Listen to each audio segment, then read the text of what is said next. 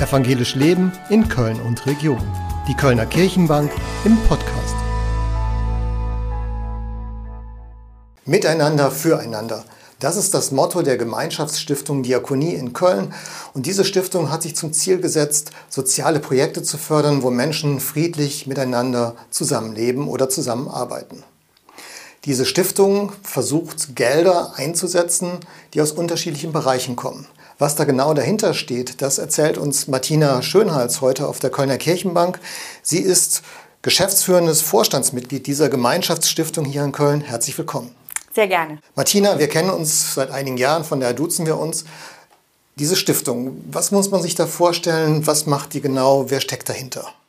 Dahinter steckt der Evangelische Kirchenverband Köln und Region, der sich vor fast 25 Jahren vorgenommen hat, eben langfristig sozialdiakonische Arbeit in Köln und Region zu fördern und hat darum diese Stiftung mit Unterstützung der evangelischen Kirchengemeinden gegründet. Und gefördert werden eben ähm, ja, diakonische Organisationen, die ähm, zum Beispiel Menschen beraten, die arbeitslos sind, die wohnungslos sind. Äh, es werden aber auch ganz konkrete Projekte für Jugendliche, für Senioren, auch äh, Projekte, die die Generation verbinden, gefördert.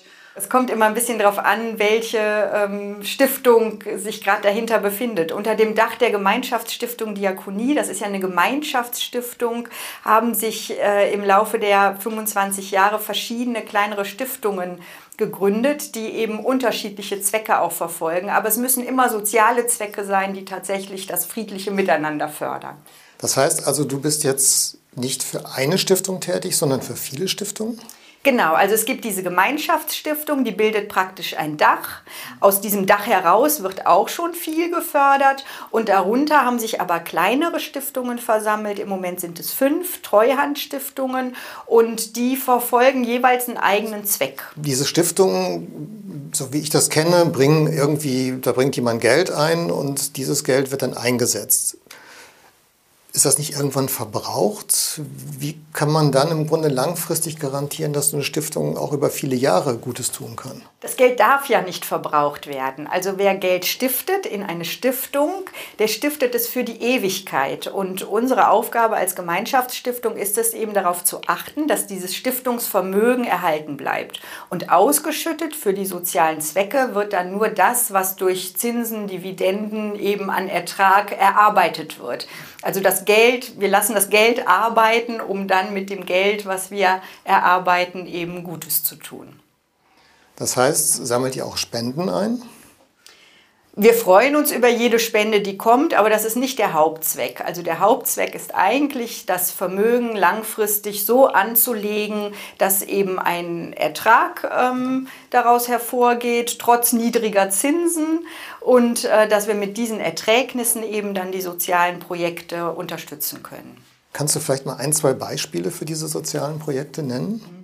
Also wenn ich jetzt an die kleineren Treuhandstiftungen zum Beispiel denke, da gibt es eine, wo die Stifterin gesagt hat, mir liegt meine Kirchengemeinde so am Herzen, ich gebe jetzt mal einen Betrag ähm, und aus den, ähm, aus den ähm, Zinsen, Dividenden soll die Jugendarbeit in meiner Kirchengemeinde vor Ort gefördert werden und auch die Seniorenarbeit. Und dann haben wir ganz konkret überlegt, wie können wir Jugend und Senioren verbinden, sind mit der Gemeinde ins Gespräch gekommen und äh, da ist jetzt äh, der Platz vor der Kirche so gestaltet worden, dass sich ähm, Jugendliche und Senioren da gut treffen können. Und das war natürlich ganz im Sinne der Stifterin. Ein weiteres Beispiel? Ein anderes Beispiel, da hat eine Stifterin gesagt, meine Mutter ist früh erblindet und ähm, ich möchte mich für die Blindenforschung engagieren. Und da werden eben die Erträgnisse einem Förderverein der Augenklinik zum Beispiel für Forschungszwecke zur Verfügung gestellt. Also es sind ja sehr unterschiedliche sag mal, Intentionen von den Stifterinnen jetzt in diesen beiden Fällen gewesen und natürlich auch sehr unterschiedliche Bereiche. Wenn jetzt jemand sagt, ich würde gerne auch was Nachhaltiges, was über meinen Tod hinausgeht, auf den Weg bringen und über so eine Stiftung nachdenkt. Was muss man da bedenken? Was ist da notwendig, außer scheinbar Geld, was man mit einbringt? Und ja, gibt es da eine Mindestsumme? Wie sieht sowas aus? Also wir würden dann erstmal ins Gespräch kommen und ähm, gucken, was ist das Anliegen des Stifters, was stellt er sich so vor, wie viel Geld bringt er mit natürlich auch. Es gibt eigentlich keine Mindestsumme. Ähm, es gibt ja verschiedene Möglichkeiten, das Geld anzulegen. Man kann zum Beispiel zustiften, schon zu einer bestehenden Stiftung. Man könnte auch bei der Gemeinschaftsdiakonie, Gemeinschaftsstiftung Diakonie, könnte man auch sagen, ich stifte da jetzt etwas dazu, um diese Zwecke zu fördern. Wenn ich noch meinen eigenen Zweck definieren will, kann ich auch einen, ähm, einen Stiftungsfonds gründen. Das kann man auch schon mit weniger Geld machen. Eine Treuhandstiftung, sagen wir immer, lohnt sich so ab 50.000 Euro Grundstiftungsvermögen und darunter würde man eher über eine Zustiftung oder einen Treuhandfonds sprechen. Was man auch noch wissen muss, die Gemeinschaftsstiftung Diakonie kümmert sich ja um die gesamte Vermögensverwaltung. Also das heißt, wir gucken, wie wird das Geld gut angelegt, wie wird es sicher angelegt, risikoarm angelegt und trotz niedriger Zinsen bemühen wir uns eben Erträgnisse zu erwirtschaften. Dafür arbeiten wir mit den regionalen Sparkassen zusammen, mit, ähm, mit der Bank für Kirche und Diakonie und ähm, streuen das Vermögen eben so, dass es wirklich risikoarm und ähm, krisenfest angelegt angelegt ist. Und dann gucken wir eben, ähm, wie möglichst viel eben generiert werden kann, um dann die sozialen Zwecke zu fördern. Wenn jetzt so eine Stifterin oder ein Stifter sagt, gut, ich würde jetzt gerne Geld einbringen, sei es jetzt eine Zustiftung oder auch eine eigene Stiftung vielleicht, die dann treuhändisch verwaltet wird, wie kann man sich wirklich sicher sein, dass das Geld nicht hinterher doch für andere Zwecke genutzt wird? Das ist ja verboten. Also der Stifterwille ist ja das oberste Gebot einer jeden Stiftung. Also die Stiftung wird immer für die Ewigkeit angelegt und oberstes Gebot ist es, den Willen des Stifters auf Ewigkeit umzusetzen. Also es gibt eine einzige Ausnahme, wenn der Stiftungszweck nicht mehr da ist.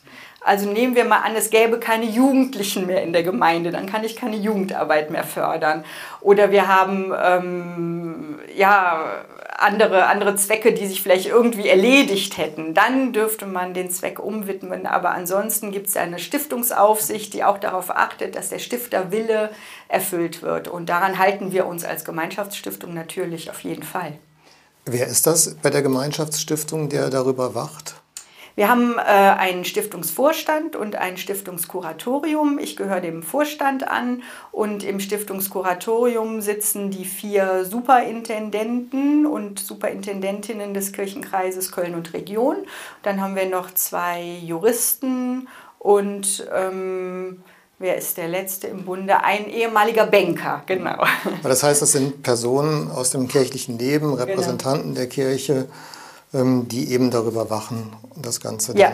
Ganz genau. Und dann gibt es eben die Stiftungsaufsicht. Ähm, wir haben einen Prüfer, der uns prüft. Also insofern sind da mehrere ähm, Sicherheitsfaktoren eingebaut, die darauf achten, dass das Stiftungsrecht eingehalten wird, dass der Stifterwille beachtet wird, dass das Geld sicher angelegt wird. Da haben wir einige, ja, einige Rahmenbedingungen geschaffen, dass das auch äh, wirklich für viele, viele Jahrzehnte so sicher ist. Genau. Wenn jetzt jemand Interesse hat, so eine Stiftung oder eine Beistiftung auf den Weg zu bringen, was sollte der machen?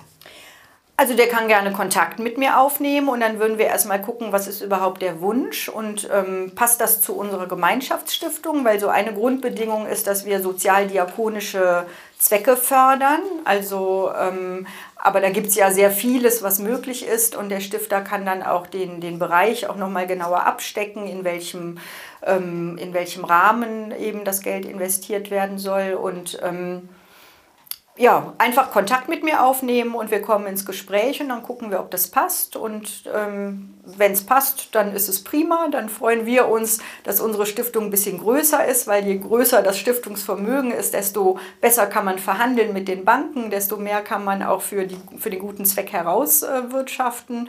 und wir übernehmen dann die gesamte Verwaltung und insofern, wenn es passt, ist das eine schöne Sache, an der alle nur gewinnen können. Martina, vielen, vielen Dank, dass du uns heute die Gemeinschaftsstiftung Diakonie hier in Köln vorgestellt hast. Vielen Dank für Ihr Interesse und auf Wiedersehen. Evangelisch Leben in Köln und Region. Die Kölner Kirchenbank im Podcast.